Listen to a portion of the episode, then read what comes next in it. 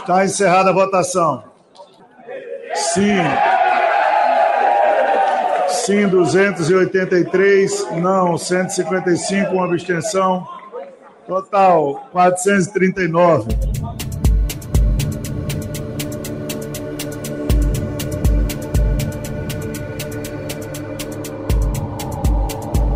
Mais do que aprovar o novo marco temporal, a Câmara dos Deputados deu um duro recado ao governo Lula e ao Supremo Tribunal Federal. O principal ponto do projeto é estabelecer em lei que somente territórios ocupados por indígenas na data da promulgação da Constituição de 1988 podem ser demarcados como terras indígenas. Apesar da pressão dos próprios indígenas e das organizações de direitos humanos, a oposição e a bancada ruralista conseguiram um resultado de 283 votos a 155 extremamente necessária a aprovação, segurança jurídica, direito de propriedade, e agora fica a mensagem para o Supremo Tribunal Federal que o Poder Legislativo está fazendo sua parte e, ao meu entender, o necessário para suspender esse julgamento e tentarmos achar uma solução pacífica para essas expropriações que estão ocorrendo no país.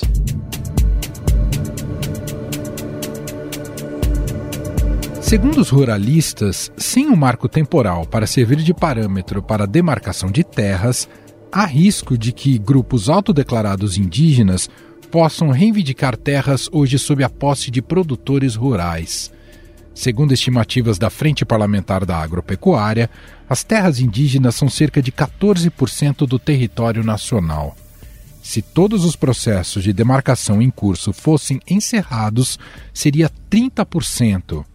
Já a produção agrícola abrange 24% do território brasileiro. Agora o texto vai para o Senado, onde pode ser aprovado ou não, e uma terceira hipótese sofrer alterações. E por lá, o lobby de ruralistas e indígenas já começou. O presidente da casa, Rodrigo Pacheco, recebeu a ministra dos Povos Indígenas, Sônia Guajajara, que acredita em um revés na casa.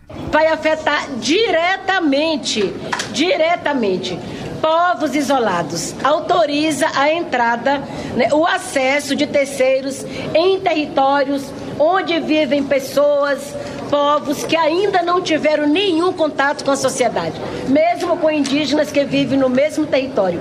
Cabe a nós lutar pela proteção dos territórios onde vivem esses povos.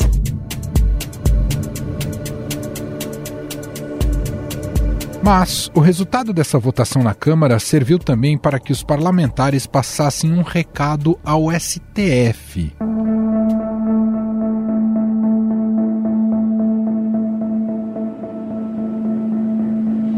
Na próxima quarta-feira, a Corte começa a deliberar em um julgamento sobre demarcação de terras indígenas. O assunto também está no STF. O julgamento do marco temporal que estava suspenso desde 2021 será retomado no dia 7 de junho, quarta-feira da semana que vem.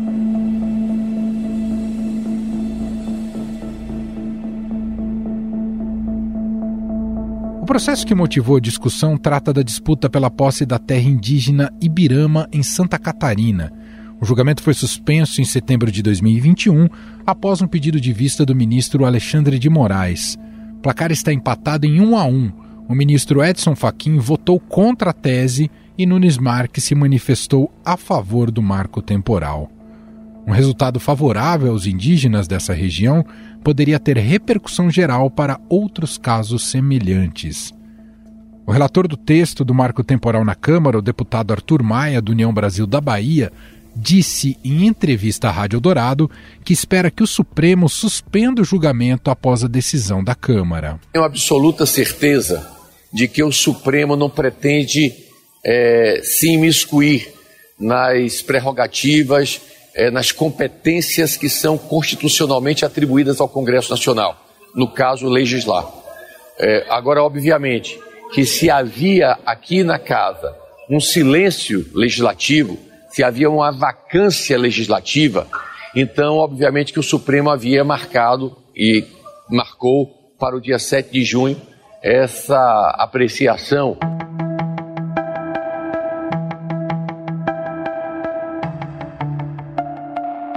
Contrários ao texto dizem que vão judicializar a questão, independentemente do julgamento no Supremo.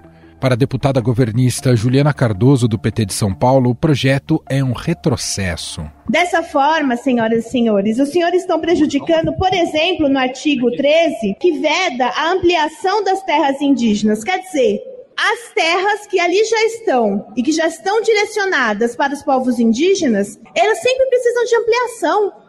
Ampliação porque o povo indígena também cresce. E a gente precisa pensar que todo o povo indígena também está ali preservando é, a Mata Atlântica. A posição adotada pelos deputados é também mais um recado para o presidente Luiz Inácio Lula da Silva. Com a base estremecida, o executivo não conseguiu impor a agenda dos movimentos sociais e do PT.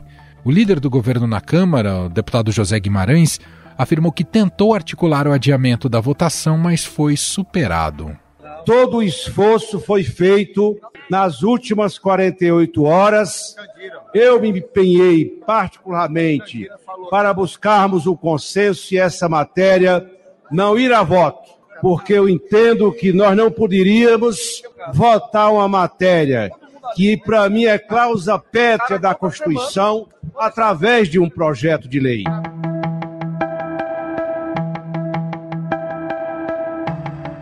Mais do que isso, partidos que fazem parte do governo e que têm ministérios na esplanada estão ajudando a derrotar Lula no Congresso.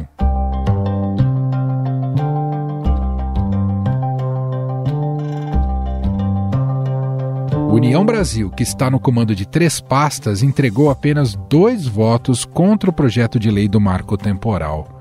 Por isso, aliados de Lula passaram a defender a troca de ministros, principalmente do União Brasil, para evitar novas derrotas na Câmara.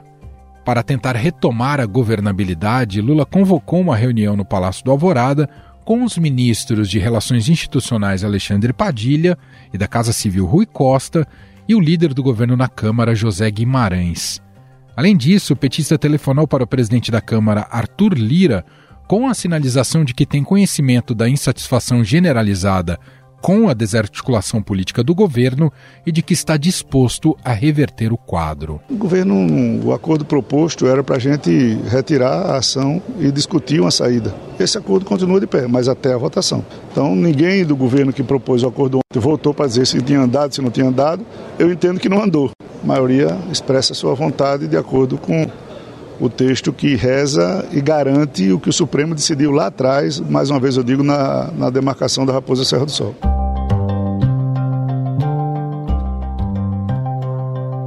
Afinal, o marco temporal escancara mais uma vez a fragilidade na condução política do governo, especialmente na relação com o Congresso? Qual é a expectativa para o julgamento no Supremo Tribunal Federal? Sobre o assunto, vamos conversar com o repórter de política do Estadão em Brasília, Vinícius Valfré.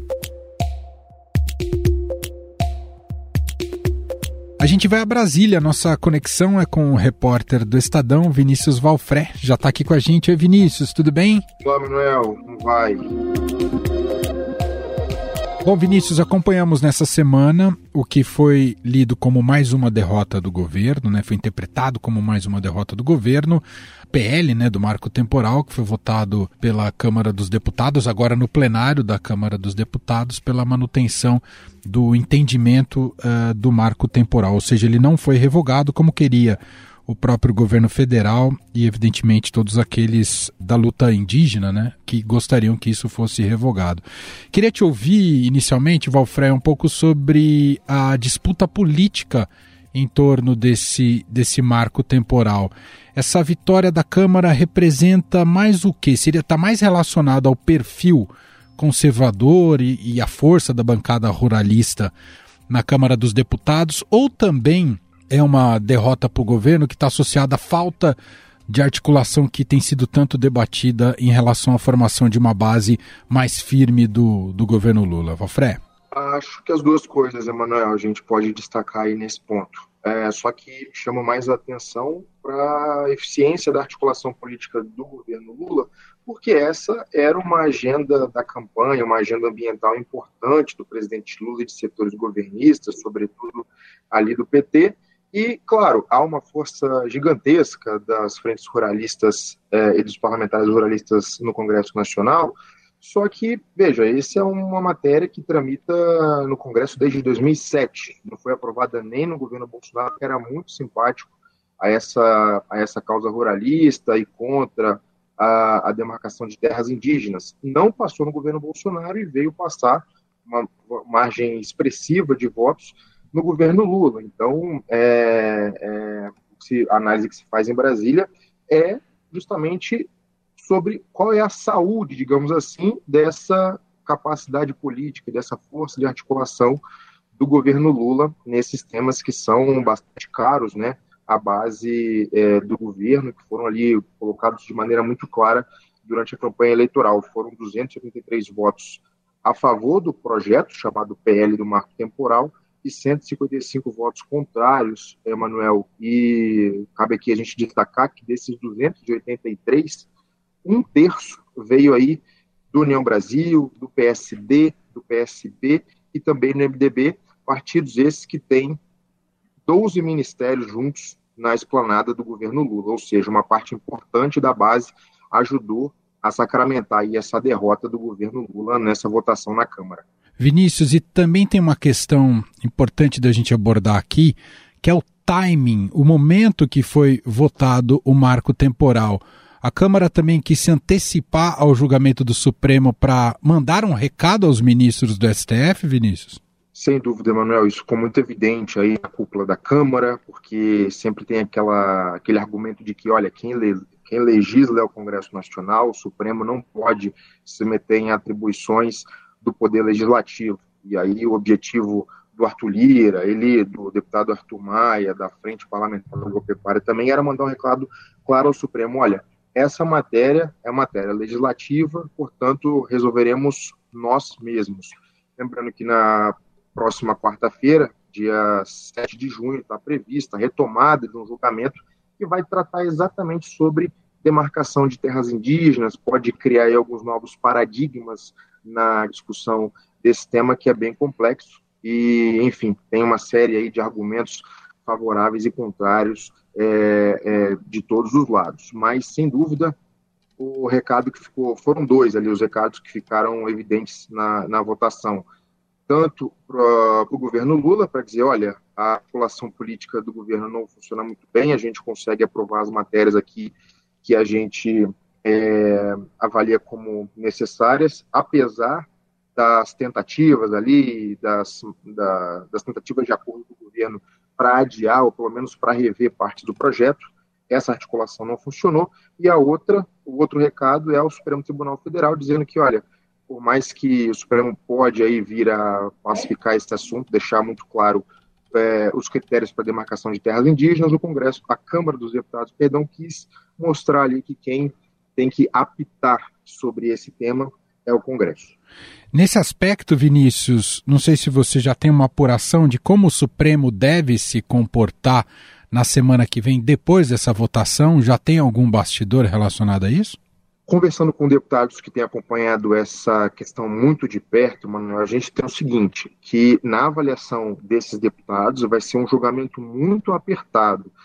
Não se sabe exatamente se para um lado ou para o outro, mas a tendência ali que não vai ser um julgamento com votação expressiva a favor de marco temporal contra marco temporal. A avaliação desses deputados era de que ah, esse julgamento vai ser bastante apertado e esse era mais um motivo, inclusive, que fazia pertinente na avaliação deles essa votação na Câmara ali numa semana anterior, né, ao Supremo voltar a se debruçar sobre esse assunto. Essa era a avaliação dos deputados julgamento apertado, pode talvez ali com uma diferença de um voto para um lado ou para outros deputados ali da, da frente agropecuária fazem essa análise, portanto, eles acharam melhor colocar, levar esse assunto à pauta do plenário e colocar ali a votação logo para depois, no segundo momento, deixar isso nas mãos do Supremo. Queria que você contasse para a gente, Vinícius, o quão organizada e forte é essa bancada ruralista no Congresso Nacional, visto que o governo Lula tem tido dificuldades em manter um diálogo que produza resultados com, com essa frente, que é tão importante para a economia brasileira. O Lula, de alguma forma, tenta sinalizar e retomar uma, um bom trânsito com, com os ruralistas, mas na prática não é o que se tem visto. Ah, basta ver a votação do, do marco temporal. O quão forte essa bancada hoje no Congresso, Vinícius? Em números, Manuel, a Frente Parlamentar da Agropecuária, eles colocam ali 300 deputados, 300 de 513, é um grupo muito grande, hein, muito consolidado, tem sede própria, vontade própria e uma agenda de prioridades muito bem definida, voltada à agricultura, à pecuária e assuntos relacionados a essa área, e é um tema em que o presidente Lula, na campanha, teve bastante dificuldade ali de diálogo, né, Ele trouxe alguns interlocutores para tentar ajudar a quebrar a resistência no segmento, é, papel importante do senador Carlos Fávaro, por exemplo, que hoje é, é o ministro da Agricultura, só que as agendas do, da agricultura do governo e ambiental, em muitos casos, elas acabam é, colidindo, né? Tem a questão, a, por exemplo, uma das principais frentes de resistência ao PL do marco temporal partiu da ministra dos povos indígenas ali, a Sônia Guajajara, estava lá no, na Câmara, fazendo lá uma série de, de movimentos, de declarações, percorrendo gabinetes para tentar reverter votos contra o PL do marco temporal, e você tem, do outro lado, o ministro da Agricultura, que tem conversado muito bem com parlamentares da frente é, da agropecuária e tinha ali simpatia também por esse PL é, do marco temporal. De fato, é um grupo bastante relevante no Congresso Nacional e é um grupo que até uma, uma começando ali com algumas alguns deputados da base do governo, do partido do presidente, inclusive, eles falavam, olha, tem assuntos, tem temas que por mais que seja uma bandeira do governo, são assuntos que praticamente não tem como a gente fazer muitas negociações, porque o tamanho do apoio é, dentro do plenário a determinadas pautas é muito grande e aí a gente não consegue reverter. Vinícius, você, evidentemente, na cobertura desse tema, que é um tema que desperta muitas paixões, ouviu argumentos uh, de ambos os lados, né, de quem é a favor e quem é contra o marco temporal que, que você destacaria das argumentações, uh, de, de central das argumentações de cada um dos lados sobre o projeto, Vinícius? Olha, de fato, Manuel, são argumentos bastante diversos, né? Mas se a gente tentar aqui colocar é, em linhas gerais, esse PL do marco temporal institui ali em lei, né, a tese de que para uma terra indígena ser demarcada, os indígenas tinham que estar ali naquele território até a data da promulgação da Constituição de 88, no dia 5 de outubro de 88. Para os ruralistas, isso é fundamental e nada mais do que um cumprimento do que está exposto na Constituição. Por que, que para eles isso é tão importante? Porque, na visão deles, isso cria segurança jurídica, isso é, determina, por exemplo, que uma terra produtiva, ou mesmo uma cidade, um município, onde há ali uma atividade já consolidada ao longo de décadas, não haverá risco de hoje, amanhã ou no futuro isso é, aquela aquela cidade, aquela região, aquela, aquela fazenda ser questionada é, depois de muitos anos como, olha, na verdade isso aqui é uma terra indígena e precisa ser expropriada. E ele cita inclusive boa parte de cidades, há casos em que 50% de cidades seriam ali em áreas contestadas como terras indígenas e caso a demarcação dessas terras avance, é, metade da cidade poderia deixar de existir como é hoje para voltar a ser terra indígena. Tem casos bastante emblemáticos, como, por exemplo, a cidade de Campinápolis, Novo São Joaquim, no Mato Grosso, também tem cidades no Paraná, cidades em Santa Catarina, nessa situação. Então, o que eles buscam é uma segurança jurídica, olha, precisamos de uma regra clara. Até 5 de outubro, se havia comunidades indígenas ali, 5 de outubro de 88, a gente pode falar em demarcação. Depois, é, se não havia, não há por que falar em demarcar uma terra que veio a ser ocupada por indígenas depois dessa data.